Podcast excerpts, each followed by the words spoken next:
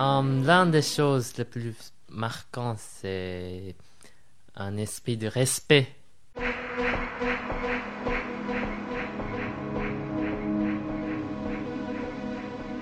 Quelqu'un venu d'ailleurs.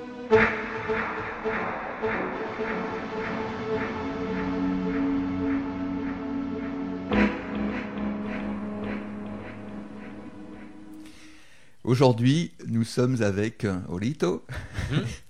Je sais pas si la prononciation est très bonne, mais Mm, oui. c'est quelque chose, c'est quelque chose comme ça. Et tu es euh, japonais. Oui, et moi je suis japonais au Japon, mais j'ai vécu la moitié de ma vie en Europe, donc je suis pas tout à fait le japonais standard.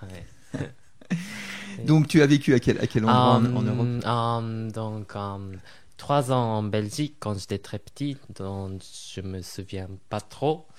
Après um, cinq ans en Japon, donc le début de mes souvenirs, ça commence au Japon quand même. Mais après, on a déménagé en Angleterre trois ans en école primaire quand j'étais très petit. Après, ensuite, euh, trois ans encore en Belgique, euh, qui fait que dans l'enver- l'en- Anvers, au nord du, pays bel- belge, c'est l'endroit où j'ai vécu le plus du temps. Mhm. Oui. Donc tu es très belge finalement. Hmm, dans une façon, oui, mais oui, belge. Déjà, l'identité belge, c'est pas une vraie identité parce qu'il y a le parti flamand et wallon et le parti capital aussi. Par exemple, moi, je parlais pas du tout français avant de venir en France à cause que j'étais dans le parti néerlandais. Et alors, est-ce que tu peux voir des, des différences euh, Uh-huh. entre euh, la façon d'être au Japon et la façon d'être en Belgique, la façon d'être en Europe? En Europe? Um, L'un des choses les plus marquantes, c'est un esprit de respect pour les autres au Japon, que je di- dirais. Peut-être il y a certains cas où c'est plutôt superficiel, une formalité, qu'on n'est pas forcément dans un vrai esprit de respect. Mais, um, en tout cas, au Japon, je crois qu'il y a plus um, une considération pour quel que soit ton voisin dans le, dans le train, euh, le tôt le matin, tout serré et tout, ou sinon, oui, je- hum, Donc on est plus attentif aux autres. en attentif fait. d'un sens, oui. Ouais. Par contre, en Europe, on, par exemple, dans la rue, on commence à discuter avec quelqu'un qu'on ne connaissait même pas, ou je crois que c'est plus facile à approcher un inconnu et En Europe. en Europe, Ouais. oui, et euh, se faire connaître. Oui, oui, ouais. Ça, ça ne se fait pas comme ça au, Ja- au Mm, Japon. C'est c'est quand même très rare, oui. Ouais. quand on, a- on approche quelqu'un, c'est que derrière, il y a, il y a forcément une raison. Quoi. Mhm. Tandis qu'ici, c'est plutôt que parce que cette personne est là qu'on commence à parler et discuter. D'accord. Oui. Le fait d'être là au, au même temps, au même lieu, ça suffit déjà Ouais. pour avoir un- une connexion, une communication. Mhm. Et... Mais au Japon, maintenant, c'est, plus le cas. Mhm. Oui. Et alors, toi, tu as réussi assez facilement à Mhm. intégrer donc euh, les deux cultures. euh, Uh-huh, uh-huh. euh, tu, tu Bon. jongles avec ça sans trop de problèmes ou ça a été peut-être difficile euh, à Uh-huh, certains moments. Ben, en fait, il faut toujours faire les efforts, surtout au début, pour se mettre dans la façon d'être dans chaque culture. Mais moi, personnellement, comme moi, j'ai vécu peut-être deux, trois cultures différentes, j'avais appris comment être euh, flexible et cette adaptabilité un peu au, ni- au niveau de oui, se placer dans la communauté et tout. En, en plus, comme j'ai un frère jumeau, ça peut-être euh, explique aussi que même si on était un peu exclus, il y avait quelqu'un un copain aussi qui était dans la même situation qui fait que c'était pas aussi difficile comparé à ce que euh, si on était tout seul. Ah oui, donc tu as pu t'appuyer en fait sur ton frère jumeau. Oui, Vous avez en fait, constitué une sorte de et nous, petite on- cellule euh, Oui, qui a facilité les choses, c'est ça? Peut-être surtout quand, au début d'une intégration, ça peut aider à pour que ce soit il n'y a pas trop de choc. Oui. Mhm. Mais après un an, on apprend la langue, on, on fait des amis et tout. Il y a moins d'importance dans cet aspect, oui, je pense. Et, et par exemple, au moment du, du retour au, au- au Japon, Ah ah. est-ce que euh, il y a eu des formes de Ah dé- décalage Ah, hein, ah, peut-être ah, avec... bah oui, bah oui, bah oui, bien sûr. Alors vas-y, rac- Parce que raconte. bah, nous, euh, moi et mon frère, euh, on était plutôt habitués à cette culture occidentale.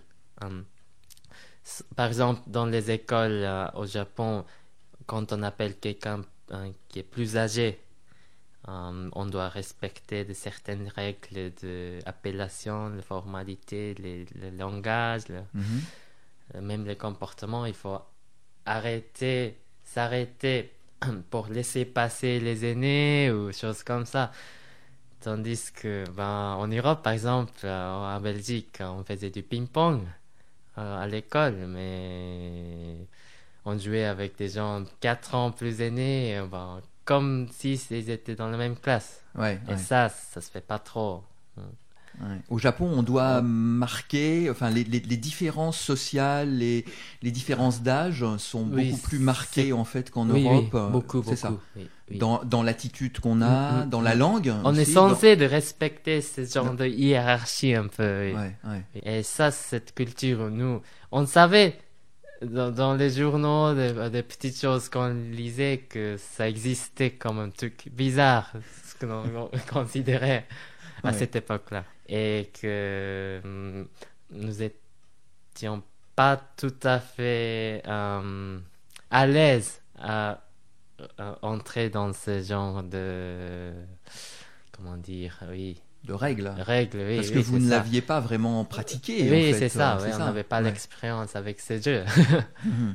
Mais en fait, heureusement, quand on est rentré au Japon, c'était la dernière année de lycée. Ah non, non, pas le lycée, le collège. Ouais, ouais. Qui fait que les plus, les plus âgés, les on était dans la classe les plus âgés. Ah, Donc il n'y avait pas, c'était pas, plus facile. pas, vraiment des choses. à- Oui, oui, finalement, c'était plus facile.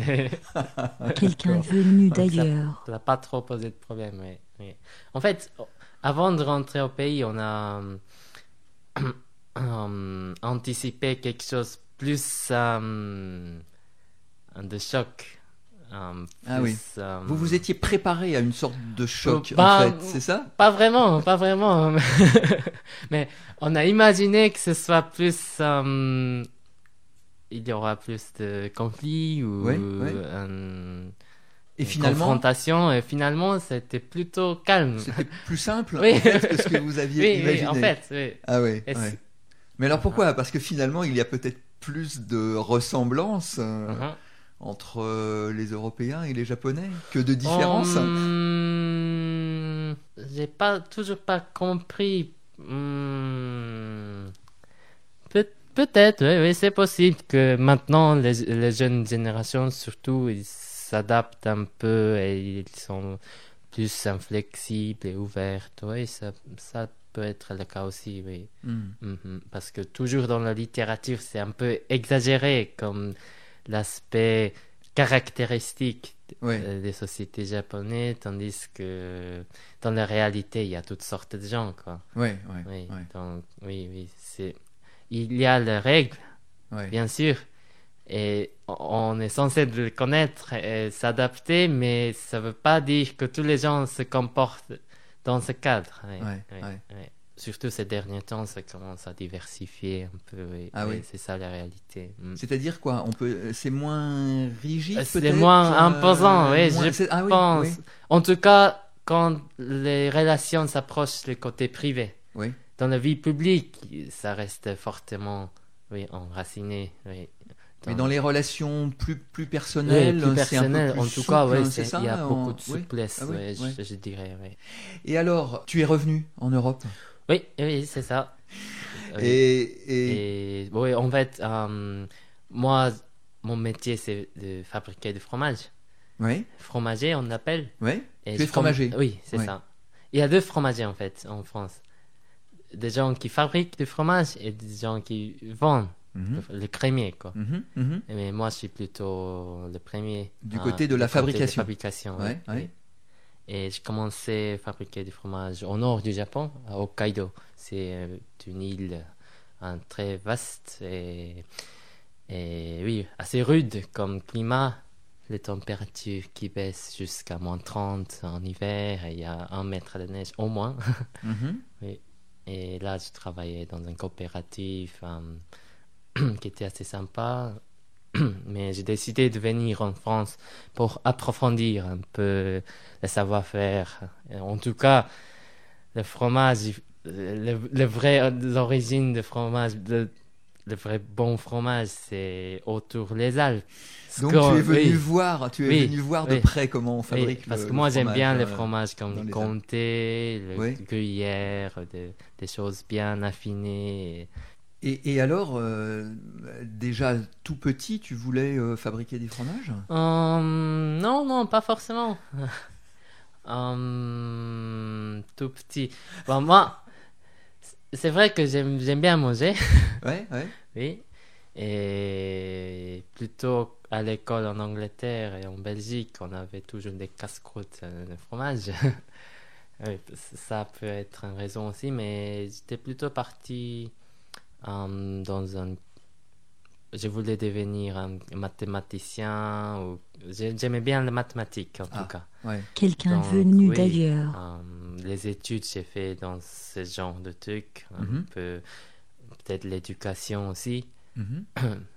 Mais je me suis rendu compte que quand on fait que des choses dans la tête, la vie devient un peu déséquilibrée, Ouais. on va dire. Oui. Ah, Donc, j'avais senti un besoin de rétablir un peu l'équilibre en faisant des choses euh, manuelles et corporelles avec le toucher, le senti. Ouais. Pas parce que, oui, les mathématiques, c'est, c'est bien, c'est, c'est très beau, mais on peut pas vivre en faisant que ça. C'est, Et, et- donc c'est ça qui t'a, qui t'a, con- c'est cette idée-là qui t'a conduit euh, vers l'univers du, du, du, fromage. C'est l'idée de, de faire directement quelque chose, Ah, ah, de pas ah, être seulement dans une activité intellectuelle. Oui, en fait. c'est ça. Ouais, on, veut- ouais. on peut dire comme ça. ça. Oui, c'est ça.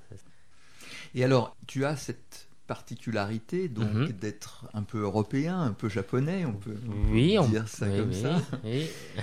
Mais euh, tu as une autre particularité, c'est, donc un- d'avoir un frère jumeau.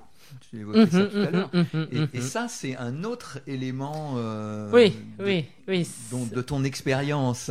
Oui, c'est très cool. Oui. Alors, oui, alors qu'est-ce, que- qu'est-ce, que ça, qu'est-ce que ça change par rapport à, à- à- à ceux qui n'ont pas de frères jumeaux Oh, qu'est-ce que ça change? Ben, déjà, on a une double identité. Ça, c'est, on peut jouer avec des gens. Ça, c'est pas, pas toujours bien, mais Ouais. Ouais. Ça permet de tromper un peu les, Oui, les autres, oui, parfois, c'est ça ouais. Ouais. Euh, après, euh, c'est, on a quelqu'un qui, euh, on arrive à me comprendre et se faire comprendre très, très, à un niveau très Très profond. élevé, en fait. Oui, hein, élevé, oui. Ouais.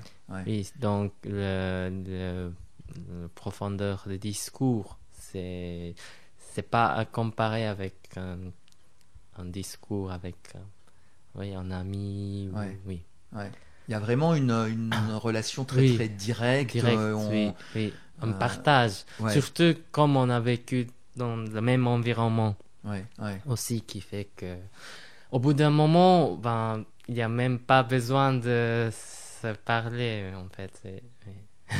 Ouais, ouais. On est sur la même longueur d'onde, hein, comme on, dit- comme on Mhm, dit en mhm. français. Oui, ça oui, oui, Euh, oui, oui, ouais, Ou même si on est sur une longueur d'onde différente, on connaît exactement cette longueur. c'est ça plutôt. Ah, c'est plutôt ça. C'est plutôt ça. Oui. Donc c'est facile de créer une harmonie ou un désaccord. Ouais, donc ça, ça, ça, ça crée une expérience très, très particulière, en fait, c'est ça. Mhm, Je- oui, je- oui. je l'ai- Parce que nous, on est cap- capable de créer un, un monde entière entre nous, Ouais, ou même en langue, ouais, qui, qui marche assez bien. ouais. Et, Et c'est ce que c'est ce que vous faisiez en fait, c'est ça? Vous, vous, Uh-huh. vous aviez comme ça un, Oui, un, oui, uni- un oui. univers qui était propre à, à vous deux. hum, hum. Euh, Au pays. Et alors, qu'est-ce que hum, qu'est-ce que vous imaginez pour la suite? Qu'est-ce que toi qu'est-ce que toi tu Ah imagines pour la pour la suite Bon, euh, pour l'instant, j'aimerais bien rester en Europe et approfondir un peu le métier du fromage.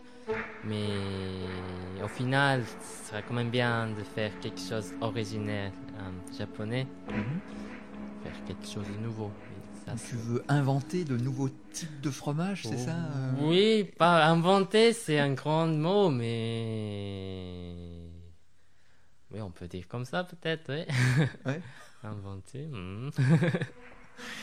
Ben voilà, on va terminer sur ce sur ce Ah, mot-là, ça sur le sur cette idée d'invention. Ouais, ouais, Ah, ah. on est déjà à, à la fin. Il faut Ah, qu'on se quitte. Et, Ah, ah. et en tout cas, on te remercie beaucoup, euh, Ah, aussi, pour Ah, ah, pour cette pour conversation. euh. Mhm. Euh, merci encore. Merci.